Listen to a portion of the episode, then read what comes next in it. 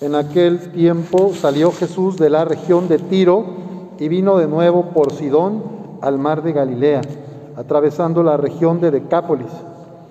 Le llevaron entonces a un hombre sordo y tartamudo y le suplicaban que le impusiera las manos.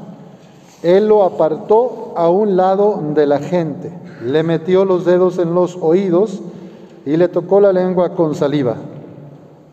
Después, mirando al cielo, suspiró y le dijo, Efetá, que quiere decir, ábrete.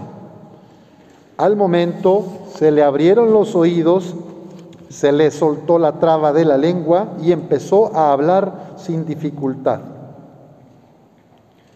Él les mandó que no lo dijeran a nadie, pero cuanto más se lo mandaba, ellos con más insistencia lo proclamaban.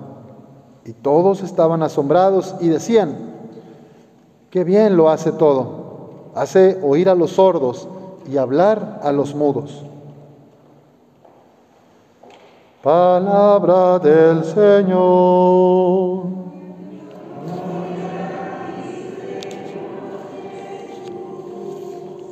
Pueden tomar asiento para compartir como hermanos una reflexión.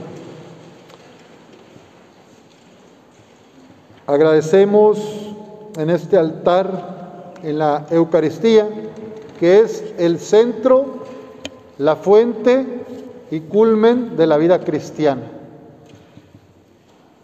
Todo lo bueno que hacemos o que hacen los cristianos en el mundo está enraizado en este sacramento de la Eucaristía, donde se ofrece el cuerpo de Cristo. En esa última cena, Cristo se despide de sus discípulos y se queda en el sacramento de la misa, de la Eucaristía, sacramento del que alimenta a su pueblo, con el que nosotros vamos viviendo en este peregrinar temporal. A nuestro hermano Fernando le llegó el tiempo de caminar a la Jerusalén celestial, a esta casa grande de nuestro Padre. Terminó su ciclo entre nosotros.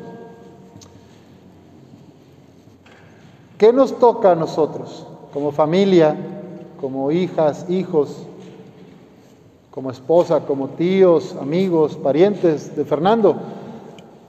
Agradecerle a Dios por todos los buenos momentos que pasamos junto a Él, por todo lo hermoso que vivimos, por lo que Él nos enseñó, lo que aprendimos,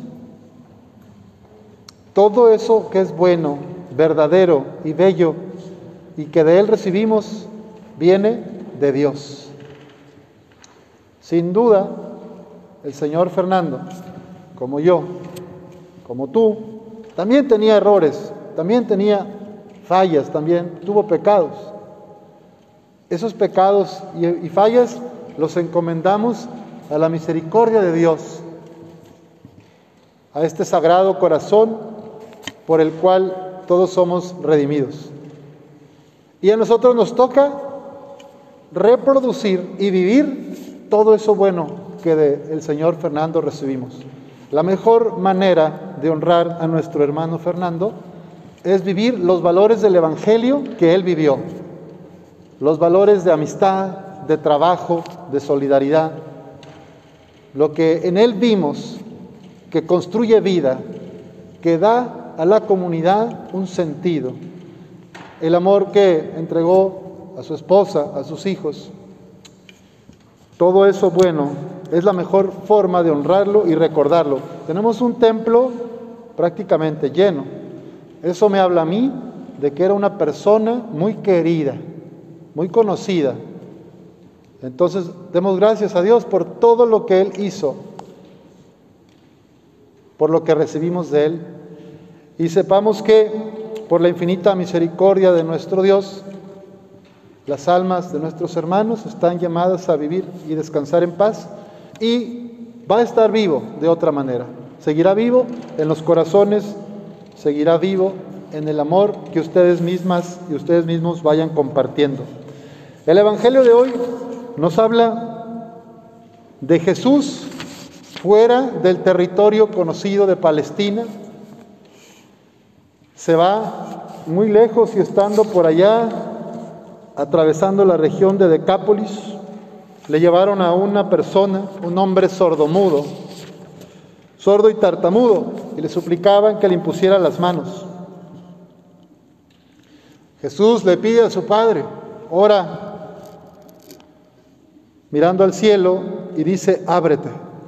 Al momento se le abrieron los oídos, se le soltó la traba de la lengua y empezó a hablar sin dificultad. La comunidad, los testigos asombrados dicen, que bien lo hace todo, hace oír a los sordos y hablar a los mudos. Esta tarde podemos preguntarnos, ¿qué es lo que yo tengo que me impide escuchar a los demás? ¿Qué hay en mi corazón, en mi mente, que me hace sordo al dolor de mi propia familia, de mis hermanos, de mis hijos, de mi esposa o esposo? ¿No será que a veces estoy un poco sordo, que me falta paciencia, me falta comprensión? Me es más fácil juzgar las acciones del otro sin primero escucharlo. Y a veces también lo que hablamos tartamudeamos, porque las palabras que decimos a veces no generan vida, no son buena noticia para los demás, son palabras que lastiman, a veces son críticas, rumores, chismes que dañan la fama de otros. Y entonces estamos así a veces sordos porque no escuchamos a los que necesitan ser escuchados y tartamudos porque hablamos mal, porque cuando hablamos, en vez de generar alegría y esperanza en nosotros, les traemos malas noticias, se sienten juzgados, insultados. Pidámosle hoy a nuestro Dios que me ayude a mí a escuchar con amor, con empatía a las personas con quienes convivo todos los días, empezando por mi propia familia y también en mi trabajo, en los lugares donde yo me muevo, y que nos dé también esa capacidad de hablar palabras de esperanza, palabras que den vida, que sean buena noticia para los demás. No condenas, no juicios, no etiquetas, no estigmatizan, no estigmatizar a los otros. Pidámosle a Dios que también nos cure como este hombre, que nos quite la sordera, que podamos escuchar con amor y compasión y que podamos hablar con caridad, dando a los otros aliento, esperanza y ternura. Si podemos vivir esto, sí podemos. Podemos con la gracia de Dios. Pidámosle a Nuestra Señora hoy en el día de la Virgen de Lourdes, ella que sabía escuchar y callar, ella que sabía también alentar a la primera comunidad de cristianos, pidámosle a María, Nuestra Señora, que nos ayude a ser hombres y mujeres para los demás. Que así sea.